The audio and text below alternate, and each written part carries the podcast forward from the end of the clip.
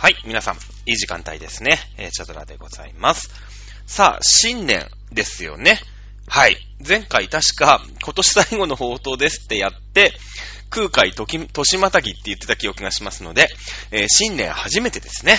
ということで、2022年、えー新年明けまして、おめでとうございます。はい。えー、お茶の塾講師のチャドラでございます。はい。この番組はですね、そうだよね。コンセプトとか普通さ、なんか、こうほら、なんていうの、よくある番組、ラジオ番組とかだとさ、なんか最初にコンセプトとか言ったりするじゃん。ね。この番組はこういうのを目標としてやっておりますみたいな。そういうのなかったよね。お茶と塾ね。こう、2022年ね、えー、を始めるに当たりまして、別にない。そういうのない。うん。あのーなんだろうね。えー歴史番組だなんて思ってやってるんですけど、この番組は、まあね、えー一応嘘は言わないつもりでやっておりますけれども、ね、えーたまに拡大解釈とか、まあいろいろね、えー持論、反論、オブジェクションがあったりしますけれども、まあ歴史にね、ちょっとでも興味を持ってもらえたらいいな、ね、えーいうことを目標にですね、えーやっております。はい。だいたい1時間ぐらい。ね。伸びるときは1時間半。ね。短いときは45分。ということでですね。えー尺も決まっておりません。話し始めて、もうね、アメリカンクラサクラブハウスサンドのようにですね、いろんなものをこう、挟み込んでいったときには長くなっちゃったりとか、ね、えー、私にはですね、本当におしゃべり手として、あの、あれですね、ね、LINE が届くっていう、こういうところがダメなとこ。ね、こういうとこダメなんだよね。あのー、ね、えー、まあ、そんな感じで、もう、LINE の音で全部忘れちゃったよ。はい、ということでやっていきましょう。せーの、飲酒、東州、春秋、戦国、新前関、新豪関、三国、新、南北朝、隋東、五代、草原、民進、中華、民国、中華、人民、共和国、金名、微脱、四名、春水、五条名、工業、高徳、三面、天寿、公文、天無、自動、文無、原原、原名、原小、小無、公原、十二、小特攻、二冠、平勢、佐賀、十那、二名、門徳、清和、陽勢、高校、宇田、大悟、須作、村上、霊勢、遠遊、火山、一条、三条、五一条、五作、五霊勢、五三条と。いうことでですね、えー、もうメールは届くわ、LINE は届くわね。あの、音切っとけって言うんですけど、こういうところがダメなお茶の塾ですけども、新年ね、一発目、やってみましょう。前回、空海でしたね。空海。鎌倉新仏教からの流れ。その中で、えー、鎌倉新仏教っていうのは何で起きてきたのかな？いうとこはですね、えー平安京に右遷とした時に平安京を守る鬼門の位置、北東の位置にですね、比叡山、そしてそこに天台宗延暦寺最長というお坊さんでしたね。えーこちらがですね、平安京をお守る、ね、えー仏教総合大学を作ったと。いう話しました。最長さん。その最長さんもですね、えーまあ、仏教総合大学の学長さんをやる前に、えー中国の方にね、やっぱ仏教の本場中国に留学に行ったんですね。で、その時にね、えー最長さんはもう国のトップ、官僚のトップです。ね。言う今で言うとの、そうだね、東大を主席で卒業して、うーん、財務官僚ですかね。えー財務省の事務次官にでもなったみたいな感じでしょうか。ね、えーその中に、ね、えー平野、まあ、役人として、ね、えーついていったお坊さんがいました。これが空海なんですね。えー空海の功績というのは前回もうね、えーとにかくこの人天才。ね、え読んだお、読んだ文章、読んだ文章、全部覚えちゃう。ねえ、えそういった天才。だけれども、出自があんまり良くなかった。ね。地方豪族の三男坊だったかな？四男坊だったかな？えーなんですね。当時、日本という国はですね、まあ、貴族社会でしょ？平安時代なんですね。平安時代、中期から平安時代、まあ、あぐらいですかね。うん。あのーなんですよ。なので、えーそうなってくるとですね、あのー国の、まあ、官僚組織というのは、貴族が独占をしているような時代。なんですよね。まあ、今、今で言うと北朝鮮みたいな感じですか？なんかほら、キム・ジョンウンのさ、娘じゃなかった妹のね、えー、が偉かったりとかするじゃないですか。ね、ね韓国のムンジェインはペコペコしたりするじゃないですか。キム・ヨジョンでしたっけ？ね、そんな感じ。ね、あのー、やっぱ血筋っていうものが大事ですよっていう時代。まあこれはね、2021年でやってる、から、北朝鮮がね、あのー、あの国家はまあまあおかしい国家だなってみんなが思ってるかもしれませんけど、平安時代ったらこれ常識ですよね。常識なんですね。あの、貴族は、貴族の子供はずーっと貴族の子供、みたいな感じでね、えー、貴族の子供だと偉くなれちゃう。みたいな感じ。ね、空海さんは天才で頭めちゃくちゃいい。ね、めちゃくちゃいいんですけれども、いわゆる中央官僚の息子ではなかったんですね。地方豪族の息子。まあ、偉いんですよ。地方豪族って言ったって、例えば、ね、えー、姫県知事とか、ぐらいの息子だったわけよ。うん。だけれども、やっぱりさ、中央の霞が関からは遠いよね。うん、愛媛、愛媛県知事の息子、今だったらね、全然ボンボンの坊ちゃんだと思いますけれども。うん。ということで、えー、そのね、うん、まあ、偉くなれなかったんですよね。偉くなれなかった。まあ、自分よりも能力が低い人がどんどん偉くなっている。まあ、これに、疑問を覚えましてですね、えー、中国に、まあ、あ一年発起して中国に行くんですけれども、まあ、いろいろあったよね。それ長ってると長くなっちゃうからね。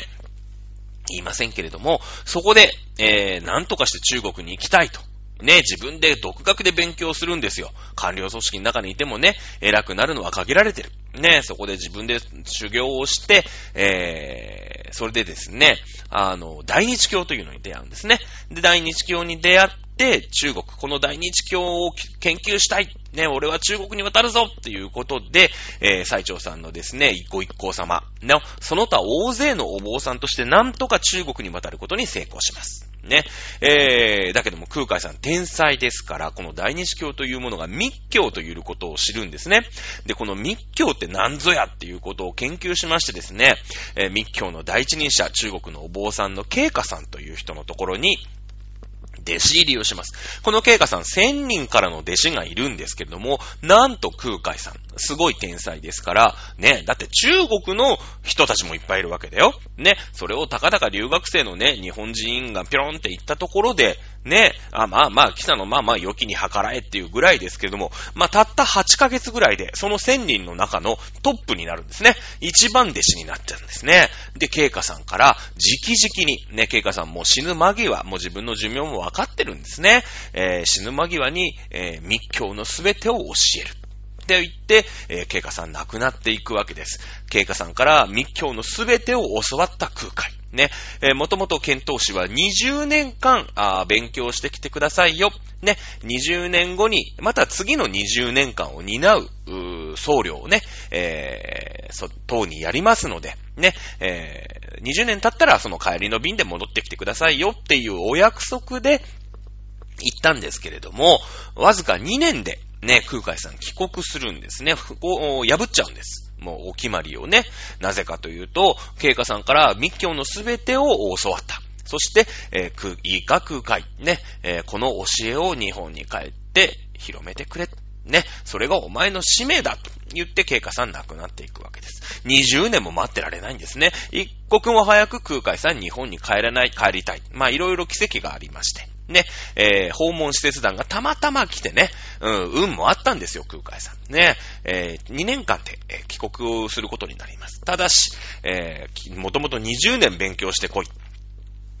言ったわけですから、あ太宰府、ね、九州の博多に留め置かれるんですね。うん。で、えー、20年間ね、えー、その20年目のやつが帰ってきたら一緒に帰っていい。ね、えー、京都に帰ることはまかりならん。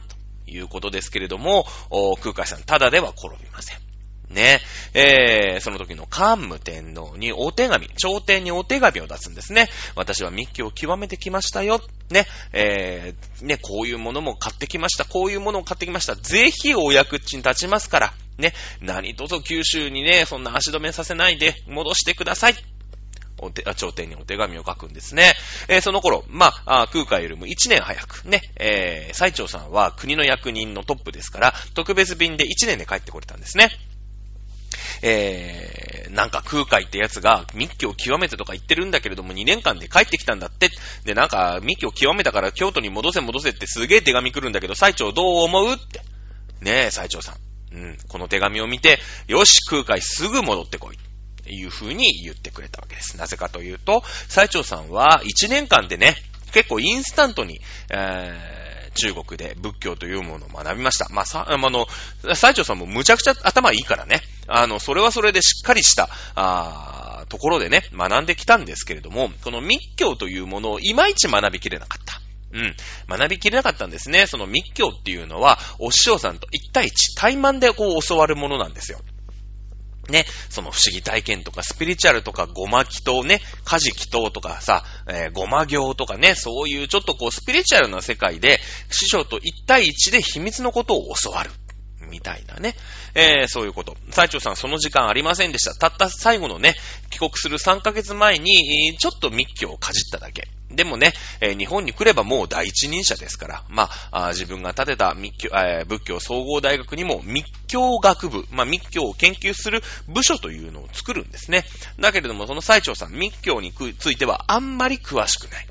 ね、詳しくないんですよ。ね、えー、これで、えー、中国でね、密教をゴリゴリに学んできた空海という男がいると、すぐ呼び戻せと言ってですね、この最長さんの、おまあ、お口添えもありまして、空海さん、京都に戻ってくるということになるんですね。というところまで、えー、前回お話をしたと思います。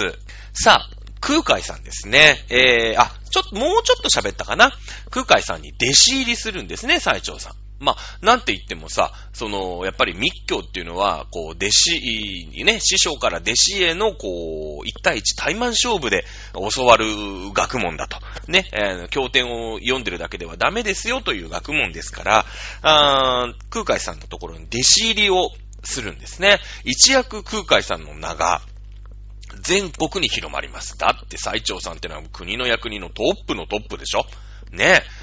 ー、それがですね、無、無名の空海という坊さんに弟子入りをした。このニュースはもう一大スペクタクルロマンスとして日本中を駆け巡るわけですね。いきなり空海さんの株、今まで誰やねんっていう人だったんですけど、あの最長さんが弟子入りした空海やと。この人はすごいに違いないと言って日本中にわーっと空海さんの名が知れ渡る、んですね。えー、空海さん、最初のうちはね、最長さんにこう、経典を貸したりとかして、社長ね、忙しいんですよね。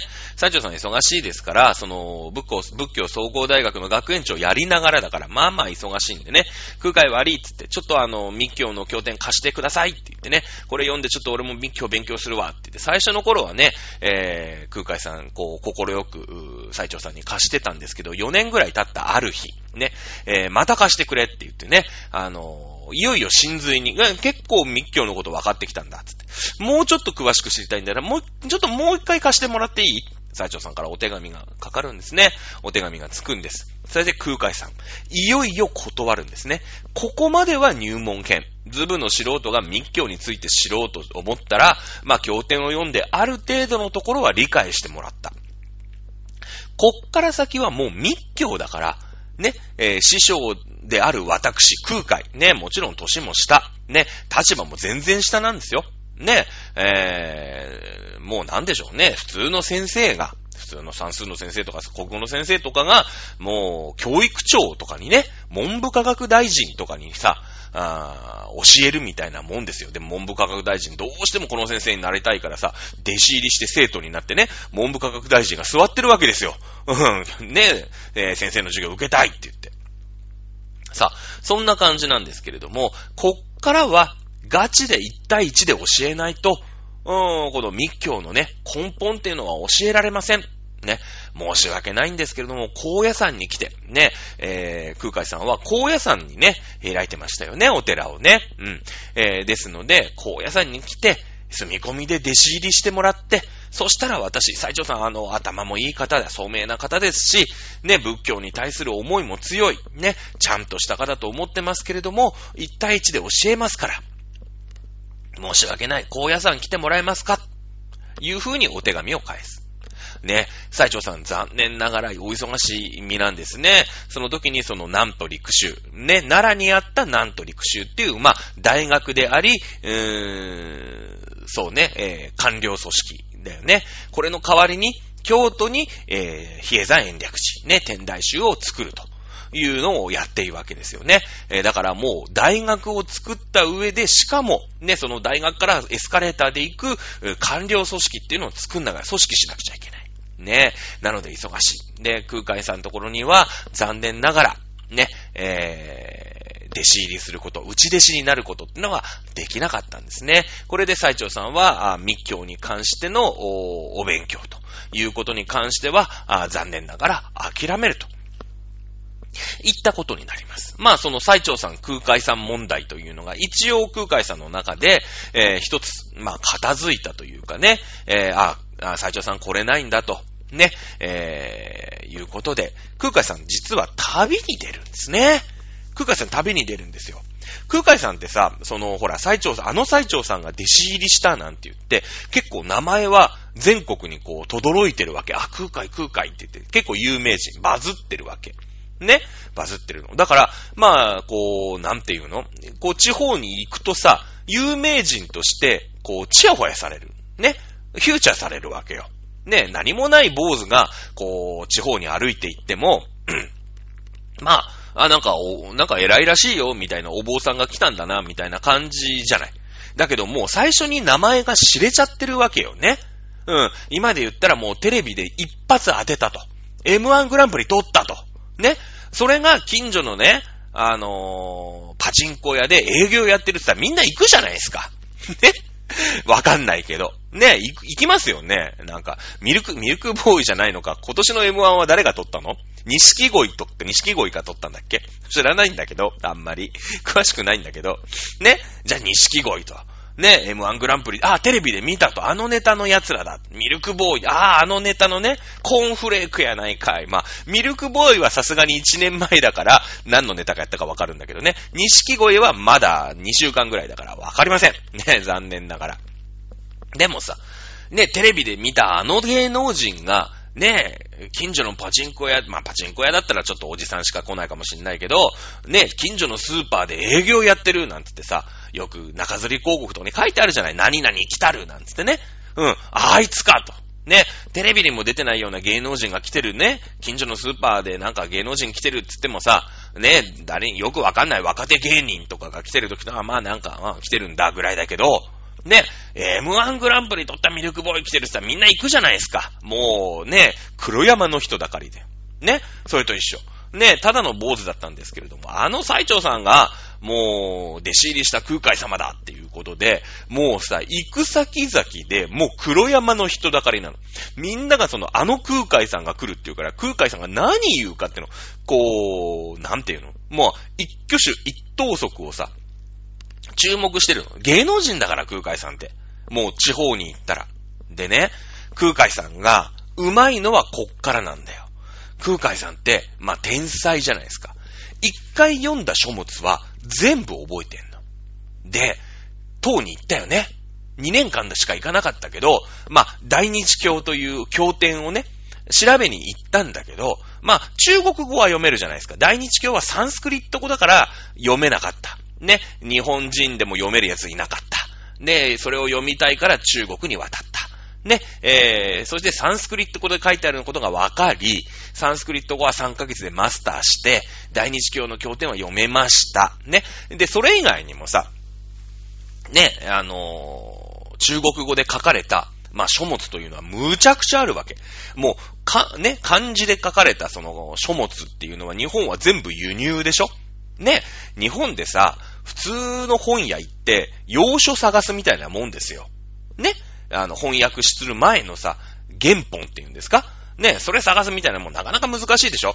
それはなんか、新宿の木の国屋書店とかに行けば、まあ、ちょろっとあると。ねちょろっとはあるよ。だからその、うん、なんと陸州とかに行けばちょろっとあるぐらい。ね。だけども、ね、その、中国本場ですから、そのさ、ね、洋書っていうの、漢書っていうんですか？その漢文で書かれたさ、もうありとあらゆる書物が、中国って言ったらもう当時ね、唐なんて言ったらもう世界の中心。ね。あとは愛を叫ぶだけぐらいの、ぐらいの中心ですよ。はっきり言って。もういろんな書物がある。そして学問もめちゃめちゃ進んでる。ね。例えば、建築学。ね。土木。ね。こういうガテン系のね、えー、技術。ね。あるよね。うん。そして医学。あるよね。東洋医学ですよ。ね。あと何があります？まあ、国語、算数、理科、社会、何でも、今この世でね、皆さんがお勉強をされてるありとあらゆる漢文のさ、学問書っていうのがある。これを、もう大日教に行きたくて読んでるんだけど、もうこれの隙間時間に、こういう本、むちゃくちゃ空海さん読んでんの。実は。ね。で、一回覚えたら、ああ、こういうこと書いてるんだって、もうパラパラパラパラパラって言ったらさ、もうなんか、頭入っちゃうわけ。頭入っちゃう。で、空海さんって、すごいのが、なんだろうね。あのー、まあ、注目されて、スティーブ・ジョブズっていたじゃない。ね？アップルのスティーブ・ジョブズって。で、その iPhone とかのさ、新作発表するときにね、なんかステージに立って、ね、後ろにさ、プロンプターみたいななんかこう、でっかいスクリーンとかがあってさ、なんか表とかグラフとかバーンって出てきてね、うん、これが皆さんのね、望んでいるなんとかです。ね。あのー、今のね、なんか電話に不満を抱えてる人はこんなにいます、パーンって言ったらさ、なんか円グラフトみたいなのがパーンって出てきてね、うん。あの、すごいわかりやすいじゃない。で、なんか、そう言ってるうちになんか聞いてる人たちもさ、こうちょっと酔いしれて、あ、iPhone ってやっぱりすげえんだな、みたいな。やっぱすげえ画期的な iPhone ってのが出てくるんだと。いや、スティーブ・ジョブズほんとすごいわ、みたいな。もう最終的に全員スタンディングオベーションしてるみたいな感じあるじゃないですか。あのイメージなの、空海さんって。で、その、スティーブ・ジョブズの、その、暗いさ、あのー、ステージと、その、表のね、表とかさ、円グラフとかが出てくる後ろのスクリーンが、あの、いわゆる、その密教で言うところの家事祈祷ね。あれだったわけですよ。そういう感じで全国を回るの。で、全国にはいろんな問題があるよね。例えば、ね、例えば。えー、もういくらね、その、この川をさ、えー、川が氾濫すると。ね、川が氾濫しちゃうの。うん。で、まあやっぱりさ、川が氾濫すると水浸しになっちゃうから困るじゃないですか。じゃあどうするのって言ったら、まあ簡単な話で、まあ、堤防を作るよね。これはあの、幼稚園生の泥遊びだってわかるじゃないですか。ね、あのー、なんか川を作ったんだけど水がどうしても漏れちゃうって言ったら、その川のね、土手っていうんですか？そこにこうちょっと土を持ったりしてさ、ちょっと高くしたりとかする。で、それを一生懸命やるよね。これ誰でもわかるじゃないですか。水が来るんだからそれをこう防げばいい。ね。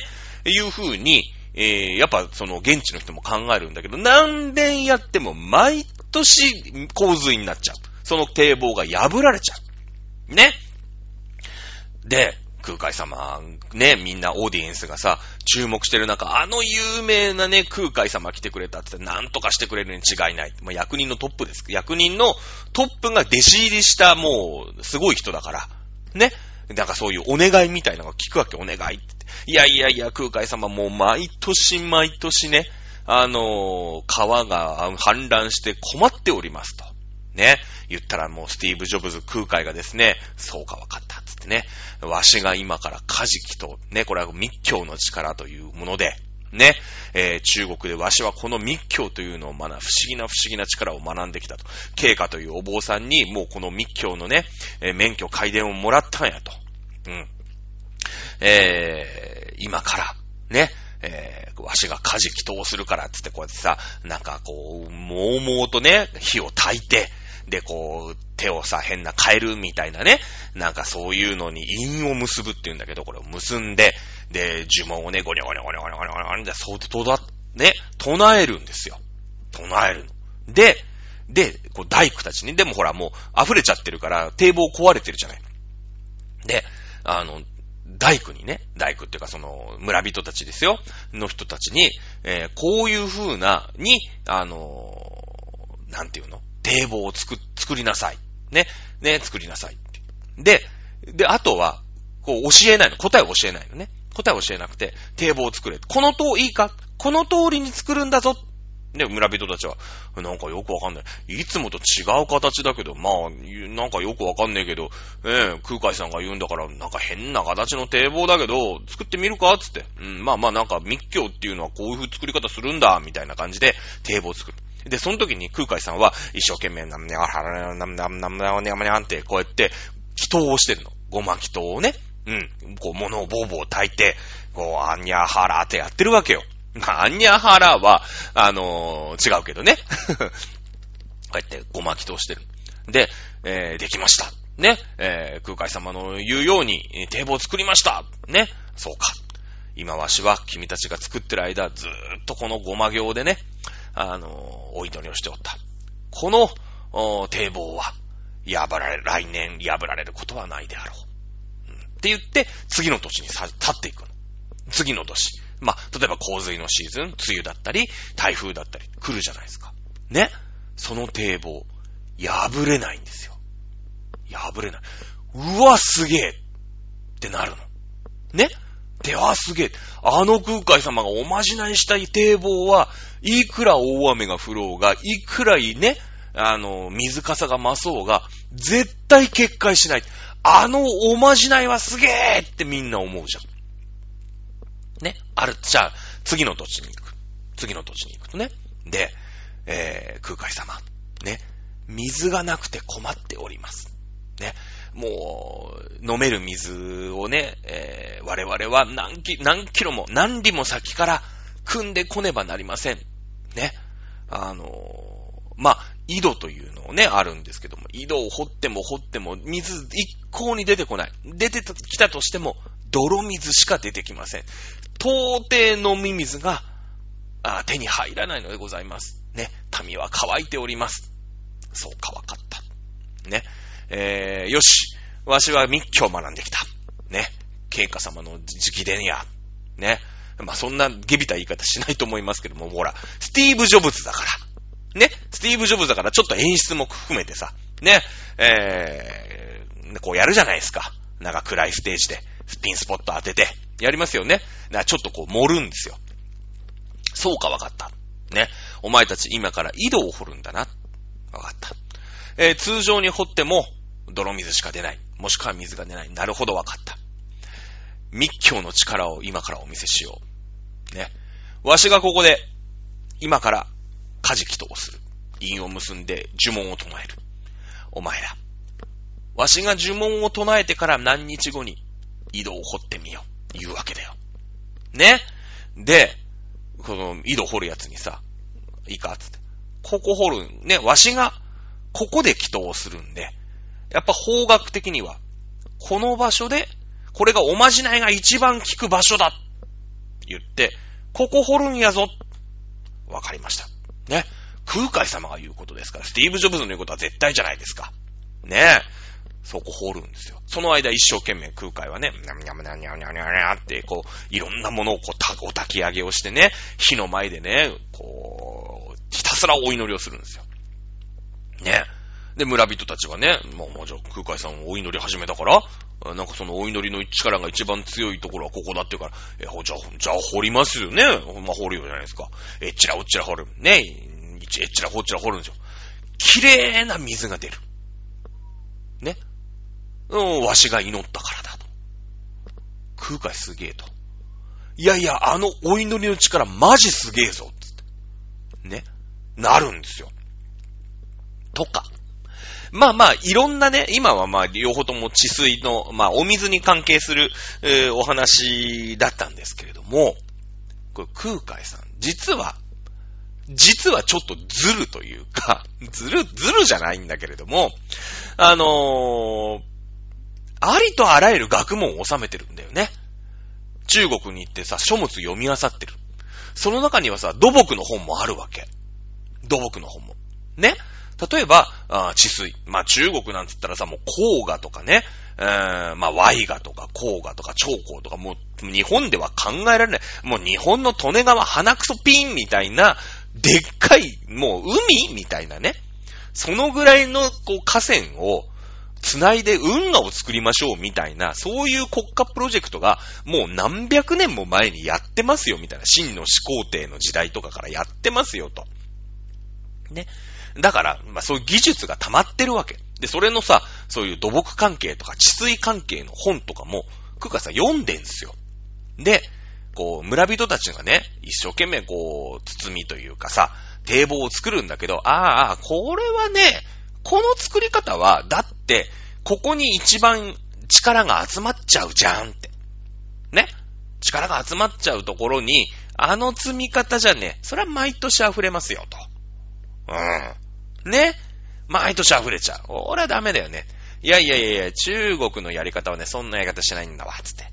逆にね、こう、L 字の、こう、なんていうの ?L、L 字っていうんですかくの字になってるところに、逆くの字のかね、あの、堤防を作ったら、漏れないんだよね。俺知ってんすよ。って。ね。だけどさ、俺知ってんすよで言っちゃったら、その、密教を広める。あの人は別に学者じゃない。空海さんってのは。ね。密教を広げたい。いうわけよ。ね。えー、正しく自分の教えを。ね。ってなった時に、うん、わかったわかった、つって。いや、これは、この形に作れっていうのは簡単やと。ね。うん。だけれども、これを密教の力でね、まあ、さらに、プラスの力をここに、え、入れ込もうということで、おまじないする。ね。そうするとさ、村人たちはなんかよくわかんない変な形の堤防を作ったら絶対に結果しない。これもう空海伝説だよね。あの空海さんのおまじないマジすげえってなるわけ。ね。えー、井戸の話。例えば、地理の、地、地学だよね。いろいろあるじゃないですか。なんか花崗岩がどうしたとかさ、ね、えー、砂岩がどうしたとか、たまにブラタモリとか見るとやってるよね。なんかやってるじゃないですか、こう、うん、どう、水のね、水がこう染み込んで、粘土の層はさ、そっから染み込まないから、そう雨水が溜まるとこっから湧き出すみたいな、そういうなんか仕組みとかあるよね。チリでやるよね。なんか。歴の層とかさ。ね、溶血凝海岩とかいろいろあるじゃないですか。なんか、火山灰のところから水が湧き出るから、あのー、伊豆のね、奥地ではわさびが取れるんだとかさ、あそこ火山だらけだから、ね、あの、湧き水が出てきて、湧き水ってのは、あの、地、地表じゃなくてさ、地下の深いとこから出てくるから、あの、寒くても、うん、温度一定、暑くても温度一定だから、わさびが育つんですみたいなのよくやるじゃないですか。ブラタモリとかでも。ね。空海さん、それもさ、中国って本読んでね。本読んでだから、ああ、あそこにね、井戸作って、ってるでしょ？だってこの山がこうなってて、この山こう、で、この川がこうなってるでしょ？だから、あそこは本当にもうさ、泥の層を通ってなんとか水がなんか滲み出るみたいな感じだから、まあ確かにあそこに掘ったら泥水しか出ないよね。うん、なるほどね。でも、あの、あの山の感じがこうなってるでしょ？で、この滝があってこうなってるってことは、あの、きっとね、砂の層がそこにあるから、ここ掘ったらね、あの、この川の水染み込んでるから、いい水出てくる。飲める水出てくんじゃないかな。ね。えー、いう学問を空海さん収めて天才だから。とにかく天才だから。ね。中国でその本読んでる。中国のブラ中国を見てるから、一生懸命。NHK で。わかんないけど。うん、朝の理科アナウンサーかなんかとね。見てるから、うん。あのー、あ、そうかそうか。ね。じゃあ、ね、ここ掘りなさい。わかってるんですよ。ね。これが、その土木だけじゃない。その、地理もそう。ね。で、医学だよね。医学。ね。あのー、密教ってさ、原生利益。まあ、原生利益と書いて原生利益って言うんだけど、まあ、ご利益っていう意味だよね。だから、その、おまじないで病気が治るとか、うん。えー、災い、なんていうの？呪いとかさ、音量を吹き払うとかっていうのができるとされてるんですよ、密教って。密教って。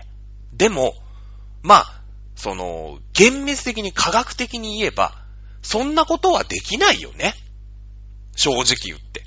おまじないで、えー、病気が治る。これはちょっと今の2020何年 ?22 年になったんだっけ ?22 年の世の中だと、うー、ちょっとうさんくさいかな、みたいな。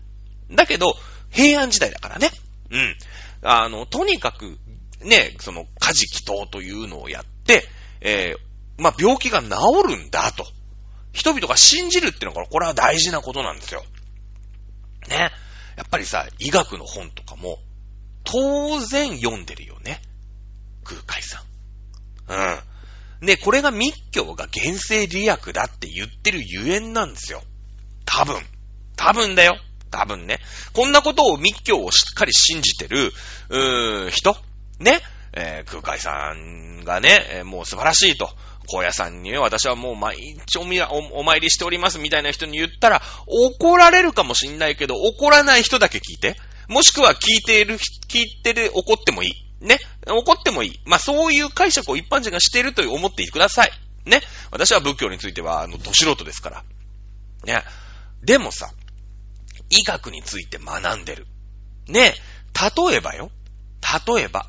ね。その東洋医学でさ、うーん、まあ、朝鮮人参とかさ、なんかあるじゃないですか、そういう地形。ね。今、今みたいにさ、バンコムロバイ、ブロマイオンシンとかさ、そういうのはないよ。当時だから、平安時代だから。でもさ、朝鮮人参とかさ、そういうのってあるじゃないですか。ね。これを、ね、これを飲ませてください。これ聞くの分かったと。ね。でもお腹が痛いとかさ、ね、えー、めまいがするとかね。何かこう、悪いところがある。まあもちろん切ったり貼ったりする時代じゃないから、手術の時代じゃないから、治せない病っていうのもあるけれども、でも、治る病っていうのもあるだろうね、きっと。うん。で、お祈りをするんですよ。こうやって家事祈祷をするんですよ。そしたらさ、お腹痛いの治るじゃないですか。ね、朝鮮人参で治るのか何なのか僕は知りませんよ。知りませんけれども、ね、この薬をの、ね、わしがまじないをする。ね、にゃーにゃーって。ね、するじゃないですか。で、それでこの、ね、まじないをしたこの、お薬糖を飲ませてみよう。そしたら、お腹痛いの治るんですよ。空海さんさすがだな。なるよね。なるじゃないですか。やっぱりさ、死ぬの怖い、病怖い。これはもうさ、天皇だろうが、貴族だろうが、め、みんな怖いんですよ。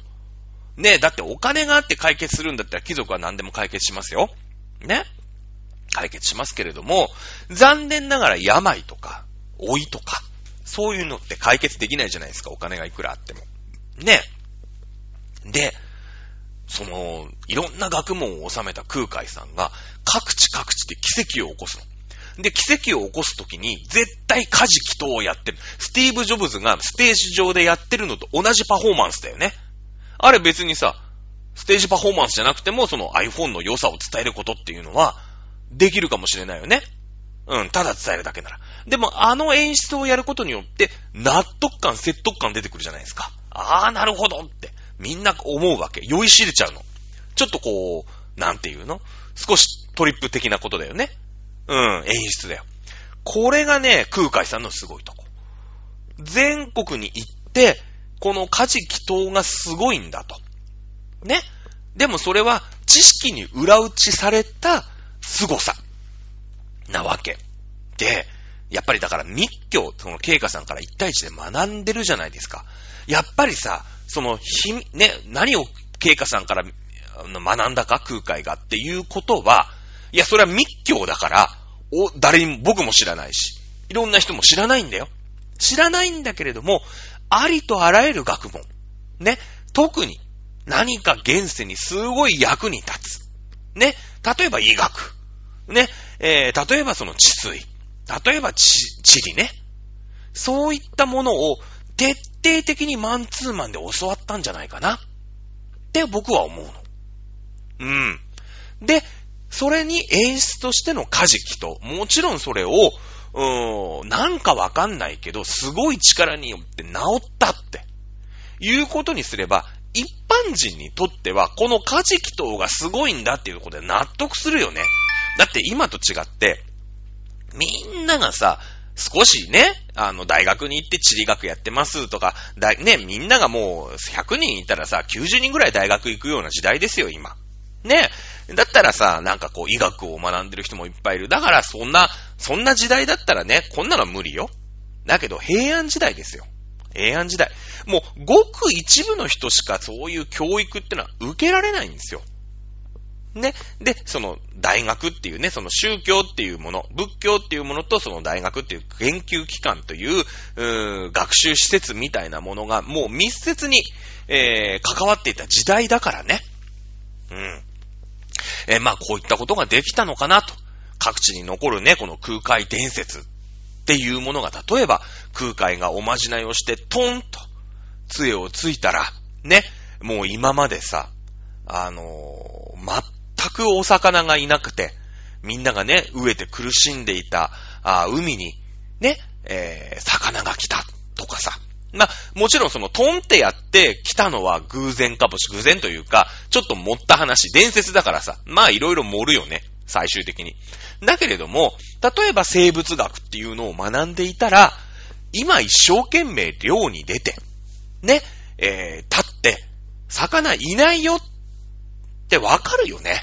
今だとそうじゃないですか。一生懸命さ、なんか、日曜日の夜6時ぐらいに釣り番組やってたりするけど、例えば今の時代、今の時期は、えー、稲田をね、なんかと、取りましょうとかさ、そういうのあるじゃないですか。ね。今のこの時期は、いや、ヒラメがいいよと。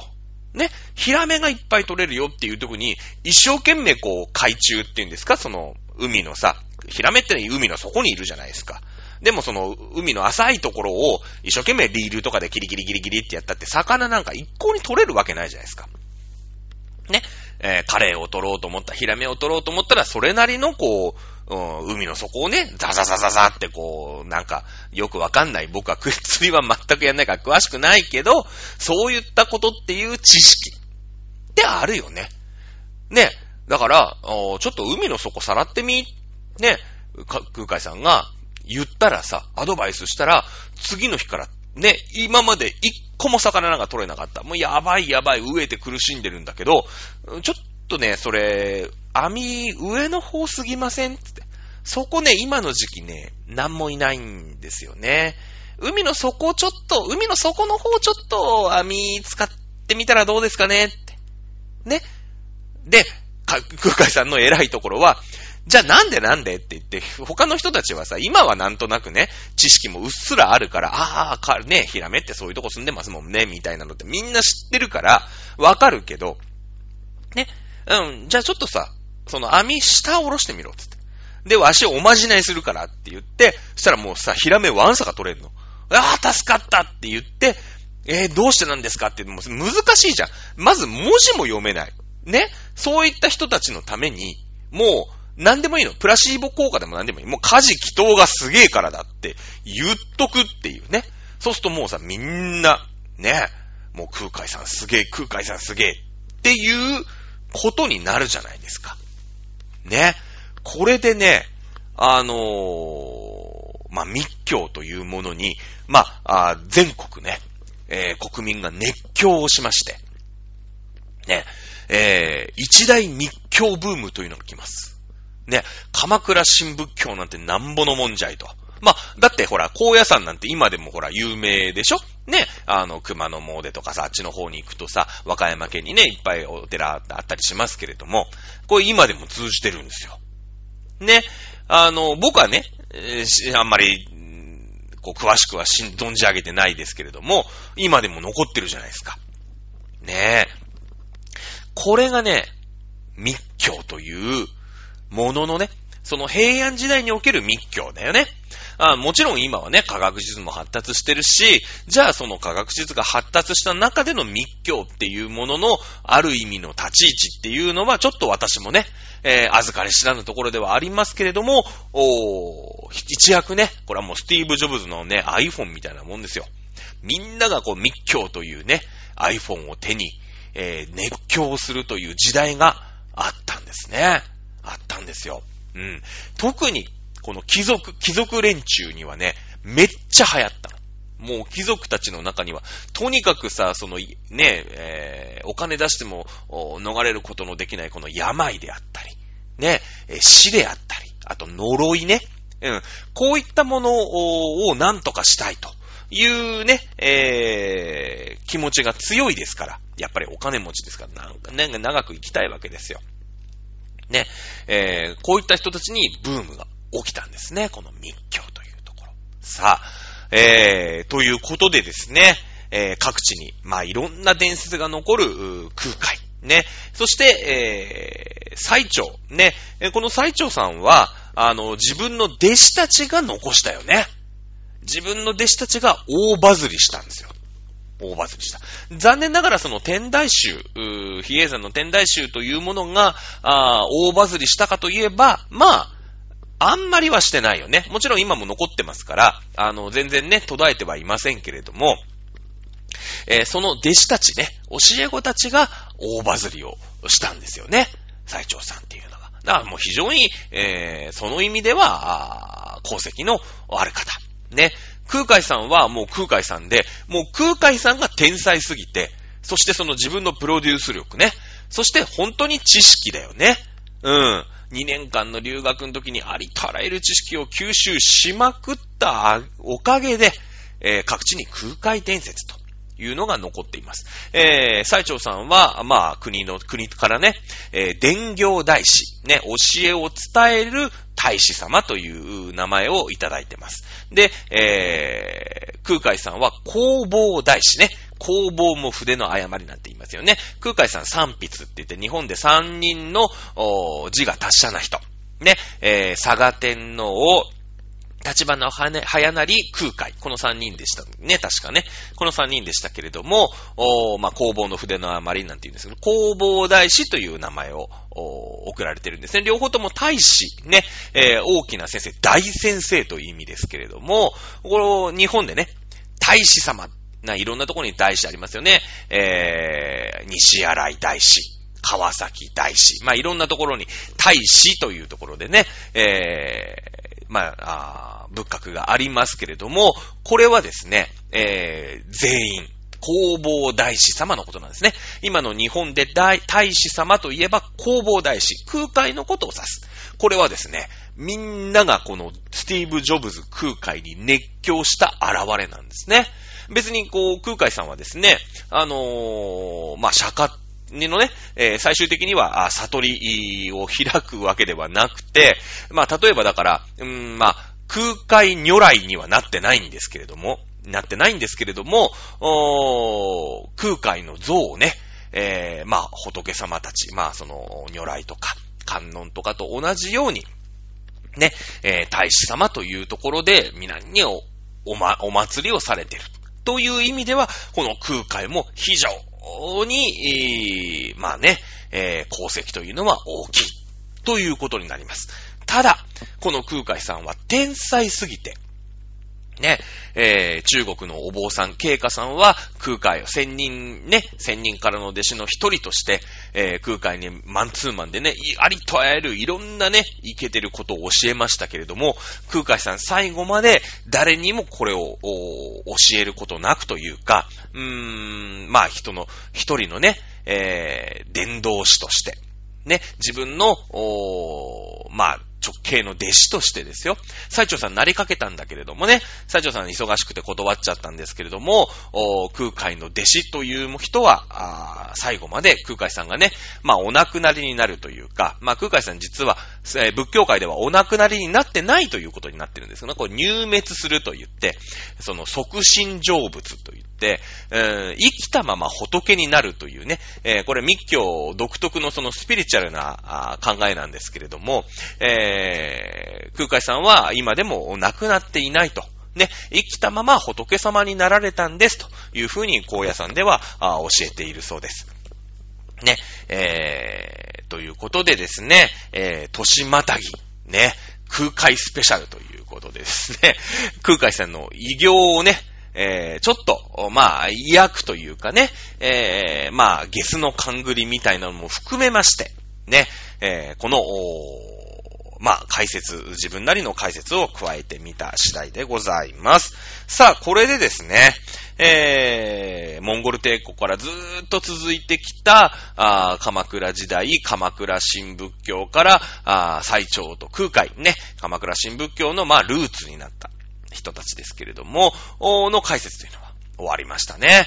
えー、残念ながらクリスマスイブの配信でですね、えー、仏教をやっているという、もう本当にね、この自己プロデュース力のなさということですけども、来年、ね、ありましたよ。来年というか今年のね、あと一週間経たずで始まります、大河ドラマが鎌倉殿の13人でしたっけ？ね、この時代です。源頼朝の時代なので、もしかしたらね、ああ、なんか聞いたことあるなとか、ね、鎌倉の初期ですから、あ、天台宗の話とかもしかしたら出てくるかな？うん。いうことでですね、えー、実はつながりがあったっていうこじつけをして、えー、今週の講義終わりたいと思います。さあ、あ一段落しましたのでですね、また新しい、えー、なんでしょうね。なんか、うん、テーマを見つけて、来週も講義をしていきたいと思います。さあ、来週まで、えー、お楽しみ、来週またお楽しみください。それでは、ごきげんよう。さよなら。